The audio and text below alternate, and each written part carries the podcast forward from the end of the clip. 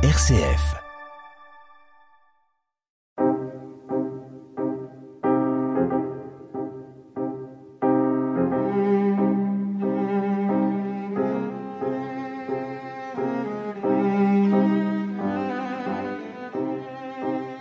Quand ils me parlent de la fin de vie, qu'est-ce qu'ils me disent? Il y en a qui sont inquiets, il y en a qui pleurent, il y en a qui appréhendent. Il y a une dame, je me souviens, qui est arrivée un jour euh, toute seule et elle nous a dit euh, il faudra m'accompagner parce que c'est la première fois que je meurs.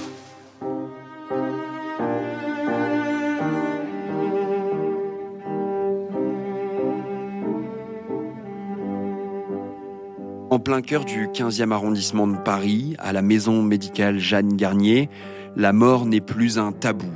Je vous emmène aujourd'hui dans la plus grande unité de soins palliatifs d'Europe, un joyau de l'accompagnement en fin de vie, unique en France, qui prend ses racines en 1872.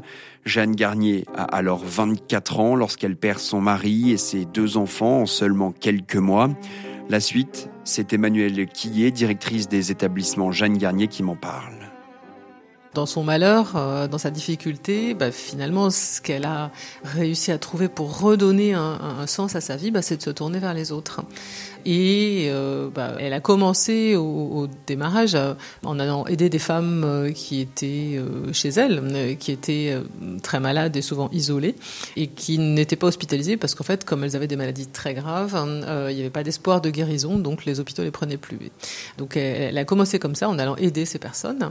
Puis assez vite, elle a rallié à sa cause un certain nombre de ses amis ou connaissances veuves comme elle, et elle s'est rendue compte que les besoins étaient énormes, c'est-à-dire qu'en fait, il y avait quand même beaucoup de femmes qui étaient dans la misère, euh, voilà, tout à fait isolée et, atteinte de maladies très invalidantes, euh, très graves. Et donc, elle a tapé à toutes les portes pour obtenir des crédits et elle a euh, commencé à ouvrir une première maison, c'est-à-dire plutôt que de se déplacer partout, elle s'est dit que ce serait plus efficient, à juste titre, de proposer à ces personnes malades de les héberger. Alors, c'était que des femmes hein, à l'époque. Donc, elle a ouvert une première maison à Lyon qui s'est ensuite agrandie et donc c'est à ce moment-là qu'elle a créé l'œuvre du Calvaire, c'est le Calvaire de Lyon, qui est devenu l'association des Dames du Calvaire. Et l'association des Dames du Calvaire, c'est encore aujourd'hui notre association gestionnaire. C'est-à-dire qu'en fait, le nom qui est connu, c'est Jeanne Garnier, maison médicale Jeanne Garnier, mais notre association, c'est l'association des Dames du Calvaire.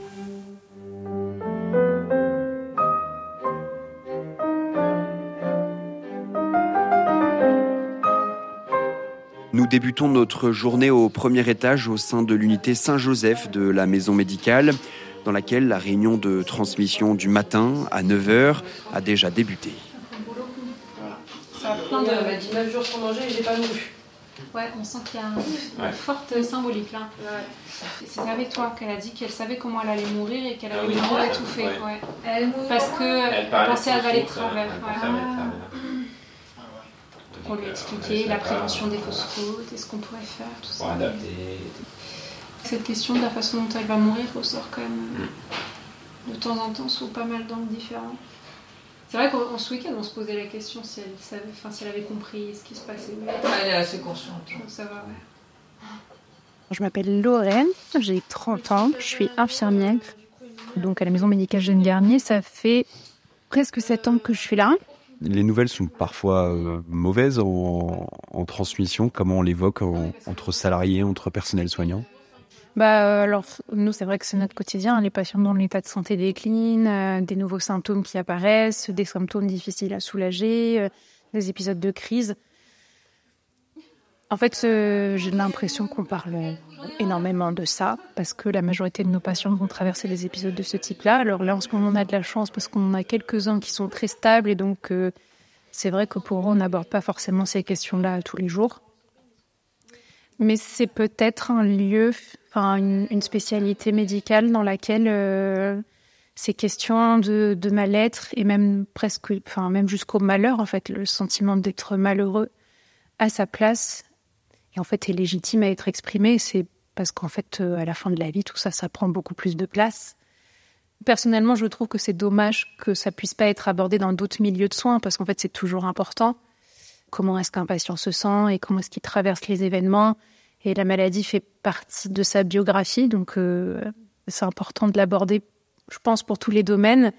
Mais le soin palliatif a cette culture de le faire apparaître beaucoup, parce qu'on essaye d'accompagner nos patients d'une manière entière, Je préfère dire entière que globale. On entend beaucoup parler de prise en charge globale, mais je trouve que entier, ça parle un peu plus. Dans l'entier, il y a peut-être une notion de vivant complètement. Donc on essaie de les, de les voir vivants dans tous les aspects de ce qu'ils vivent. Et donc forcément, ça, ça a place dans nos discussions. Et ça, c'est vraiment une chance. Et je pense que c'est aussi ça qui épanouit beaucoup de soignants en soins palliatifs, alors que ça paraît une spécialité extrêmement difficile. En fait, on trouve aussi beaucoup d'équilibre là-dedans parce que justement, on peut parler de toutes, ces émotions, toutes les étapes de vie qui sont traversées. Et c'est hyper beau. Aujourd'hui, tu as rencontré une patiente qui s'est mariée ici. On accompagne aussi des patients dans des projets qui sont géniaux, hein, qui sont très beaux, euh, même si bien sûr il y a l'imminence de la mort qui est là derrière.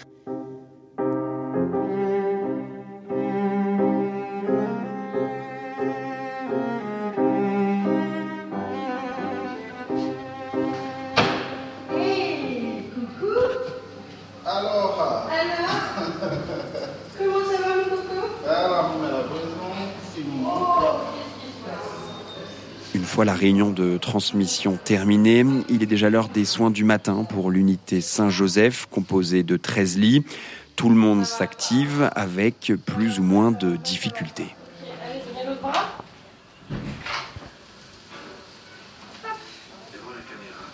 Essayez de bien vous soulever. Essayez de lever un peu le dos, que je descende le t-shirt. Ouais, on y va? Je peux pas avoir les deux là en même temps. Ah bah si, attendez. Je baisse un peu Oui. Vous êtes prête Allez-y. Levez un petit peu le dos. Bah pour lever le dos, que je descende le t-shirt dans le dos. On y va? 1, 2, 3. Levez-vous. Levez encore la tête, je vais retourner l'oreiller. Voilà. C'est bon là. Et oui. Moi j'arrête de trembler là. Bah, on va vous remettre bien au chaud dans dans la couverture. Moi aussi, je vous connais. Bah oui, on s'est déjà vu plusieurs fois. Je me suis occupée de vous plusieurs fois. Mais vous savez où vous êtes ici? Oui. Vous vous souvenez? Oui. Vous êtes où? Oh, mais c'est horrible de, trembler comme ça. Baissez, baissez les bras. Voilà, mettez les bras sur vous. Voilà, respirez doucement. Voilà.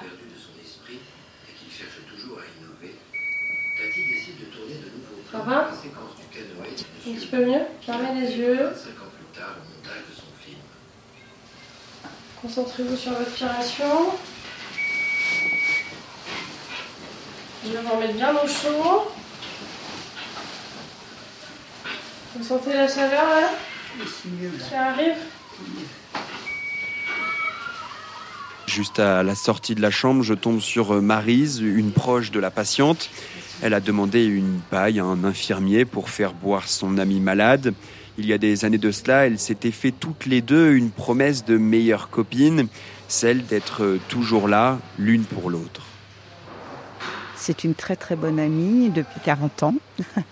Et il y a quelques années, on avait fait un pacte qu'on se soutiendrait tout le temps, surtout qu'elle n'a pas de famille, elle n'a pas d'enfants, un petit peu de famille mais pas d'enfants. Et donc, euh, bah voilà, euh, je pensais pas que ça arriverait très vite. Mais euh, il y a quatre mois, bon, bah, elle a eu un problème euh, sérieux. Et donc ma présence est là parce qu'elle a besoin de moi. Voilà, donc c'est pas dans quelques semaines ou quelques mois, c'est maintenant. Donc depuis quatre mois, j'arrive de la Vendée parce que je suis vendéenne. Donc je viens de la Vendée et je viens la voir euh, bah, à peu près deux fois dans le mois ou une fois dans le mois ou un mois entier. Enfin voilà. Pour honorer votre promesse. C'est exact, c'est exactement ça. Il n'y aurait pas eu de promesse, de toute façon je serais là aussi. Mais c'était quand même un engagement qu'on s'était fait.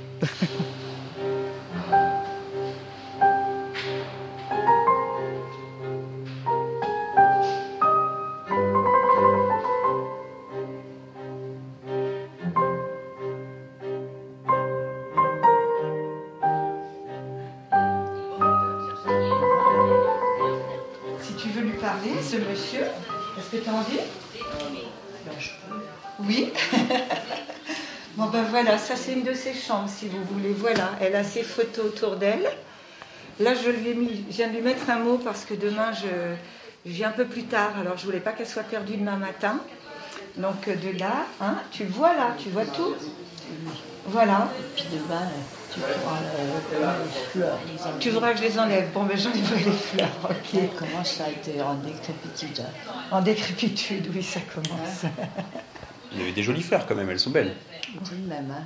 Barbara m'a dit. euh, Qui ça? Barbara, là. Elle s'appelle Bar- Ah oui, la petite infirmière, là, la petite dame, oui. Elle s'appelle Barbara. J'enlève parce que du coup, j'ai... elle m'a prêté un feutre, donc j'ai pas eu besoin d'aller en acheter un. Ah oui, d'accord. Donc c'est pour ça, du coup, je me re- renlève le vêtement. Donc voilà, donc on regarde un petit peu la télé. Hein c'est ce que tu fais dans tes journées, la télé. T'es très, elle est très ouverte à beaucoup de choses. Donc, non, non, mais c'est vrai, elle a hein, Tu aimes plein, plein de choses. Et donc, bah voilà. Et Vous n'êtes pas ennuyé aujourd'hui, ça a été? Ah bah non, je me suis pas du tout ennuyé. Moi, je, je- je découvre. euh, Hein Bon, J'ai pu interviewer des, des personnels soignants. Ils, ils prennent bien soin de vous, j'ai l'impression. bon. qu'est-ce que t'en euh, penses? Bah oui, c'est vrai. Et puis les bénévoles aussi. Ah oui, non, non, mais ça, c'est vrai, c'est tous très, très gentils. Ah non, ça, c'est vrai. Hein, Tu es bien Ah oui, Oui Oui euh, Qu'est-ce que tu veux montrer 16h30. Oui, tu relis ce que je t'ai marqué pour demain. Voilà, c'est ça. Donc tu as, tout lu, donc c'est pour demain. hein. À partir de demain matin, quand tu te lèveras, tu seras moins perdu, tu vois, comme ça peut arriver. C'est pas tout le temps, mais ça peut arriver. D'accord? Comme ça, tu auras juste à regarder et tu sauras ce qui se passe pour ta journée. C'est joli comme. euh, Oui. Je laisse Marise et son ami discuter. J'ai maintenant rendez-vous quelques mètres plus loin, toujours au premier étage de l'unité Saint-Joseph. Une patiente a accepté de m'ouvrir la porte de sa chambre. Cela fait deux mois qu'elle est hospitalisée pour un cancer, mais seulement quelques jours qu'elle est résidente au sein de la maison médicale Jeanne Garnier. Ta famille, ils viennent tous les jours. hein. Mon mari vient tous les jours, mais les autres personnes, mes soeurs, mes frères, mes nièces, j'ai beaucoup, de visites. Ils viennent régulièrement, vraiment régulièrement. J'ai tout le temps du monde. Je suis vraiment bien entourée. Et ça m'a ça m'a rapproché un peu de mes frères et sœurs. Parce qu'on se voyait, mais comme chacun en banlieue, assez loin, on ne se voyait pas beaucoup.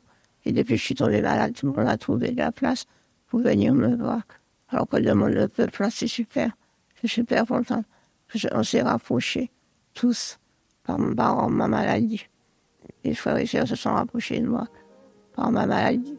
Même ma fille, qui venait pas beaucoup, elle vient un peu plus. Pas beaucoup, beaucoup, parce qu'elle a un peu peur des hôpitaux. Mais normalement, elle aime bien. Elle vient, elle vient. Ce qu'elle ne faisait pas, en fait.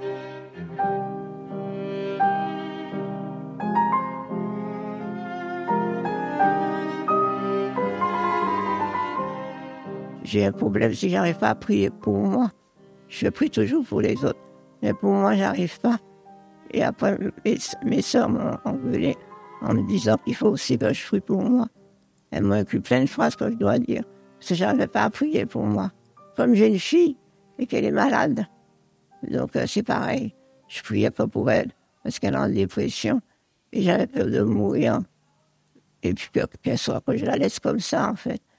J'ai toujours peur de mourir. mais- Mais maintenant, c'est plus euh, par rapport à ma fille, parce qu'elle est vraiment très mal, très mal.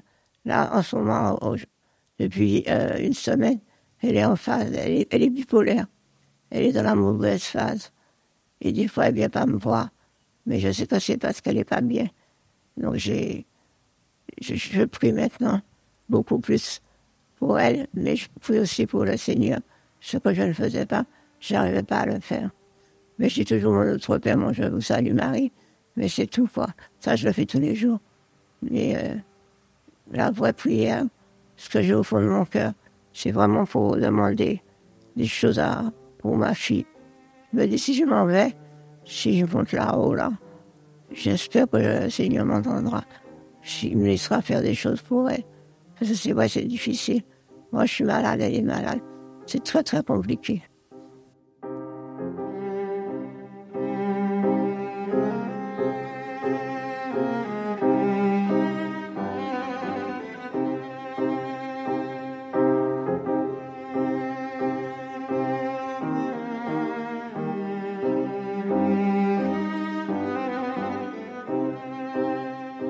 Je crois que je m'attache à ces gens-là, en fait.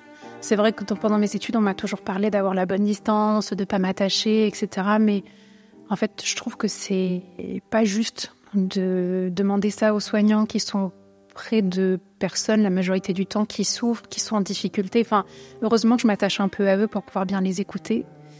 Et puis il y a deux choses. Alors c'est oui, bien sûr, avoir euh, toujours à l'esprit qu'en fait l'immense majorité des patients que j'accompagne vont décéder. Mais en fait, c'est un caractère malheureusement qui est normal. En fait, la mort, là où ils en sont, et la mort en fait fait toujours partie de nos vies à tous. C'est vrai que on vit dans le déni du fait qu'on va mourir, c'est normal, c'est ce qui nous permet de vivre, mais c'est vrai que je suis régulièrement confrontée au fait que ce déni-là tombe de temps en temps. De temps en temps, je me rends compte que moi aussi je vais mourir parce que tous les jours je vois des gens mourir. Donc, euh. Mais en fait, maintenant j'arrive à me dire que en fait, c'est normal parce que ça fait partie de la vie. C'est vrai que pour moi, ça a pris des dimensions qui sont beaucoup plus réelles par le travail que je fais. Et ça m'est arrivé hein, de me sentir extrêmement envahie par ma vie professionnelle alors pas forcément tant par les histoires de patients, mais par la manière dont l'accompagnement s'est déroulé, où j'en suis pas satisfaite, ou la manière dont on a fait tel soin aujourd'hui, euh, le sentiment parfois d'être passé à côté de quelque chose dont un patient avait besoin. Euh, tout ça, c'est vrai que à certains moments de ma vie, surtout quand je suis très fatiguée, ça peut m'envahir un peu. Donc c'est là que l'équilibre entre euh, ma vie professionnelle et ma vie personnelle a beaucoup d'importance j'ai appris en faisant ce travail aussi à identifier ce dont j'ai vraiment besoin pour aller bien dans ma vie personnelle.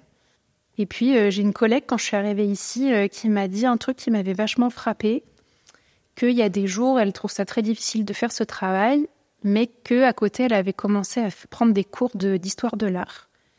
Et en fait, quand les moments étaient vraiment très difficiles, elle se disait, elle se rappelait de toutes ces œuvres d'art qu'elle voyait en cours, et elle se disait bon bah comme l'homme est capable de créer des choses aussi belles, ça vaut le coup de persévérer pour l'aider, en fait, où qu'il soit, quoi qu'il arrive. Et c'est vrai que ça m'a beaucoup aidé, euh, en tout cas, à commencer dans ce travail-là. Depuis que vous avez commencé, votre rapport à, la mort, il a changé euh, entre il y a dix ans, au moment où vous avez euh, commencé vos études, et, maintenant? Oui, complètement. Bah, en fait, j'ai l'impression que quand j'ai commencé mes études, j'y pensais pas beaucoup. Je me rappelle d'un patient, d'un résident dans un de mes stages en EHPAD qui était décédé. Et j'avais surtout souvenir d'un truc un peu glacial, c'est-à-dire qu'il faisait très froid dans la chambre hein, pour des questions de conservation du corps. C'était ce qui m'avait marqué. Quand je suis arrivée ici, euh, je crois cinq, six mois après que j'ai commencé, mon grand-père est décédé.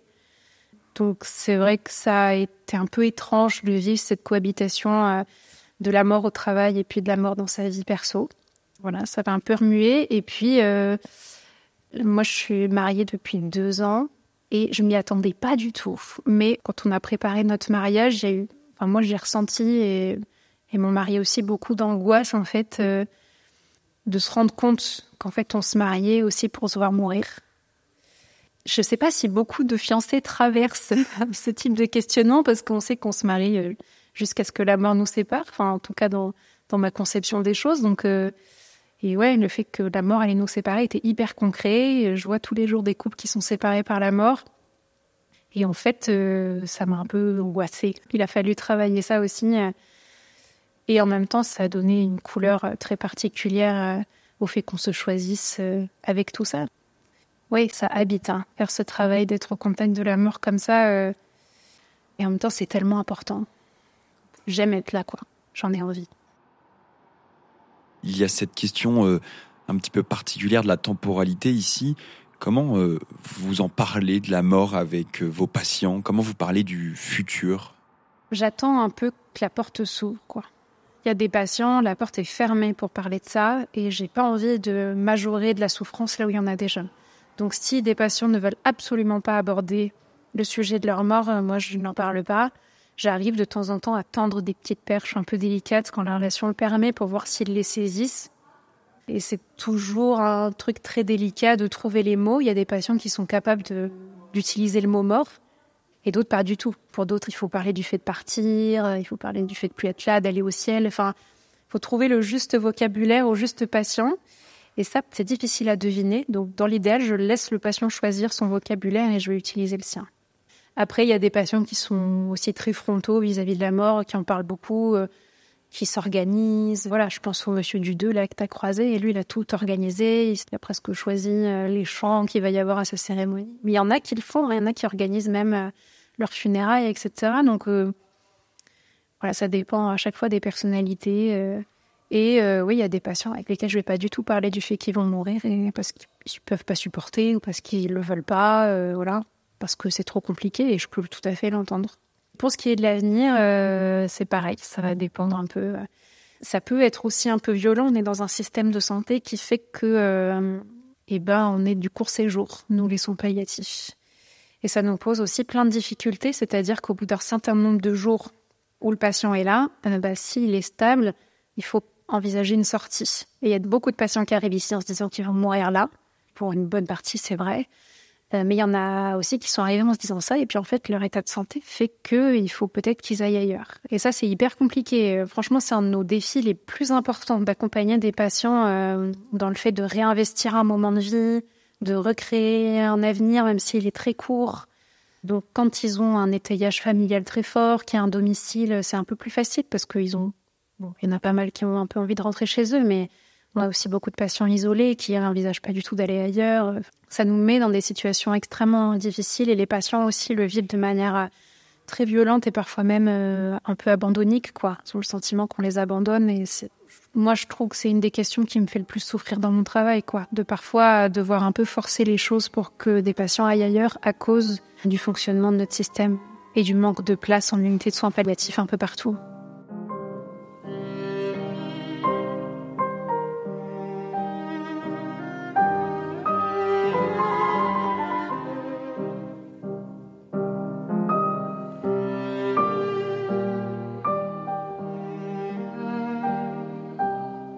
Étage plus bas, comme deux à trois fois par semaine, la messe a déjà commencé. Ce jour-là, pas de patients, pas de lits de personnes malades, seulement des proches et des bénévoles assis ici et là sur les bancs de la chapelle. Le père Albert, aumônier à la maison médicale Jeanne Garnier, célèbre la messe. Sanctifie ces offrandes en répandant sur elles ton esprit, qu'elles deviennent pour vous le corps et le sang de Jésus, le Christ, notre Seigneur. De mon côté, euh, je m'écarte un peu, je retrouve euh, Sophie et Sabine, deux bénévoles de l'aumônerie. C'est l'espérance qui les guide au quotidien auprès des malades, car la maison Jeanne Garnier, c'est avant tout un lieu où l'on vit. Je m'appelle Sophie Affil. Mon histoire ici rejoint celle de Jeanne Garnier, puisque quand j'ai perdu mon mari, euh, que j'ai accompagné jusqu'au bout, au-delà de mon expérience toute personnelle, j'ai compris à quel point la présence entre êtres humains tout simplement, était importante et qu'il y avait beaucoup de choses qui se jouaient là. Si simplement on pouvait faire quelque chose pour ceux qui n'ont pas la chance d'avoir de la famille, saisissons cette chance parce qu'au fond c'est une expérience profondément humaine puisqu'elle clôt la vie. La mort fait peur, ça n'a rien de neuf, surtout dans nos sociétés où on essaye de la barricader. Enfin, c'est un vrai sujet de société. Et même pour ça, c'est ce qui se fait maintenant est important. Il y a beaucoup de gens qui sont très très très très seuls, mais vous êtes là et puis ils vont attendre que vous ayez franchi la porte en sortant pour mourir. Voyez, donc ça reste, j'ai l'impression, le moment de la mort, un choix un peu délibéré. Alors moi, je suis là depuis 15 ans. Alors, on n'arrive pas là par hasard. Je crois que c'est aussi le fruit de ce qu'on a pu vivre avant et qui, moi, personnellement, m'a fait comprendre à quel point la solitude des personnes en fin de vie était terrible et euh, la nécessité d'être, d'être là, d'être là. Et donc, quand je suis arrivée dans cette maison, euh, j'ai choisi de venir à l'aumônerie parce que j'ai la foi et que je pensais aussi très important de pouvoir peut-être essayer bah, de, de, témoigner de ce qui était important pour moi, de ce qui était fondamental, de ce qui était essentiel. Éviter la solitude. Et puis également être là aussi euh, auprès d'eux. Vous avez dû voir que dans cette maison, il y a beaucoup, beaucoup de bénévoles, donc les malades sont très, très entourés. La spécificité de l'aumônerie, euh, bah, c'est bien évidemment de peut-être d'essayer de rejoindre un petit peu les personnes euh, bah, dans leur foi, dans ce qu'ils attendent. Quelquefois non, mais quelquefois effectivement on a des rencontres très fortes sur un plan spirituel et on peut prier ensemble. Enfin, tout le monde étant tellement différent, c'est vrai qu'on ne peut pas comme ça résumer en quelques phrases. Mais voilà, ce sont toutes des histoires différentes et très souvent très, très belles et très touchantes. On a le droit de sourire ici? Bien sûr. Mais oui, c'est une maison qui est pleine de vie, absolument. D'ailleurs, les, les, médecins disent souvent, nous, on travaille pas avec des mourants, on travaille avec des vivants, déjà. Et donc, euh, voilà, il y a beaucoup de souffrance, il y a beaucoup de pleurs, mais il y a aussi la vie. La vie, euh, pendant des tas de manifestations. Moi, j'ai souvent vu des anniversaires souhaités ici, euh, dans le jardin. Euh, j'ai vu des mariages ici. Il n'y a pas si longtemps, un baptême. Il y a des fêtes. non, vraiment, la vie est là, la tristesse, mais aussi la joie, ça c'est sûr. Moi, je suis le Père Albert, je suis l'aumônier de la Maison Jeanne Garnier depuis quelques années maintenant. Ma mission, c'est d'accompagner les malades qui sont ici, de les accompagner dans les derniers instants de leur vie et de les aider à découvrir le Christ ou en tout cas à vivre ces moments avec Dieu, autant qu'ils le souhaitent en tout cas. Nous sommes ici donc dans la chapelle hein, de la Maison Jeanne Garnier.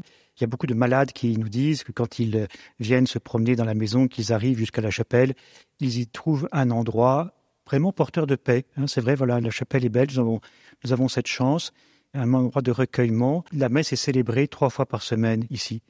Voilà, c'est important parce qu'il y a des malades qui peuvent venir y participer et euh, d'autres qui ne peuvent pas venir euh, peuvent euh, la regarder par la télévision. Assez souvent, il y a des malades qui viennent. ils viennent parfois à pied, parfois en fauteuil, parfois même dans leur lit. Toutes les situations sont possibles. Chaque malade a son histoire, a sa manière de comprendre les choses, donc on les laisse, on les respecte, hein, et donc on les laisse faire euh, le pas de, parler hein, de la mort. Hein, euh, mais facilement ils le font parce que souvent ils comprennent euh, la situation dans laquelle ils sont. Nous nous contentons de répondre à leurs questions bah, devant les malades. Quand nous sentons qu'il y a une attente, une ouverture de la part du malade, bah, nous donnons un témoignage tout simplement, soit par nos paroles, soit par notre prière, soit parfois par notre présence euh, silencieuse, hein, simplement. La Maison Jeanne Garnier, on le sait, a une dimension catholique, mais euh, elle est ouverte aussi à, toutes les autres religions. Tout malade peut venir ici. Hein. le seul critère, c'est les critères médicaux. Hein. donc tout le monde est accueilli. L'accompagnement religieux est proposé à ceux qui le demandent explicitement. Ce que je peux dire, c'est que ben, je vois, pour moi c'est un peu d'extraordinaire, de voir des gens regarder la mort en face, la regarder s'approcher rester dans la paix. Il y a des gens qui sont capables de mourir dans la paix. Il y a même dans cette maison en ce moment un homme qui est sur son lit, qui n'arrive pas à bouger, mais la première fois que je suis allé le voir, je suis entré, il m'a dit, mon père, euh, je suis l'homme le plus heureux de la terre. Il a bien conscience qu'il n'a plus que quelques jours à vivre, mais il a une grande confiance en Dieu et il a découvert dans cette maison un, accueil euh, vraiment fait humain et très porteur. Oui, il y a la souffrance, mais non, je sais que Dieu est là et je suis heureux.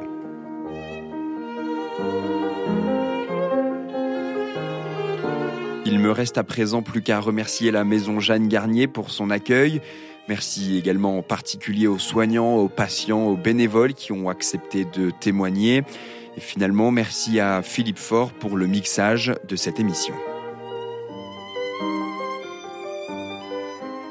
Je vous propose que l'on se quitte sur ces quelques notes de musique de Schubert, le trio numéro 2, opus 100, pour piano, violon et violoncelle, une référence en musicothérapie dans les soins palliatifs.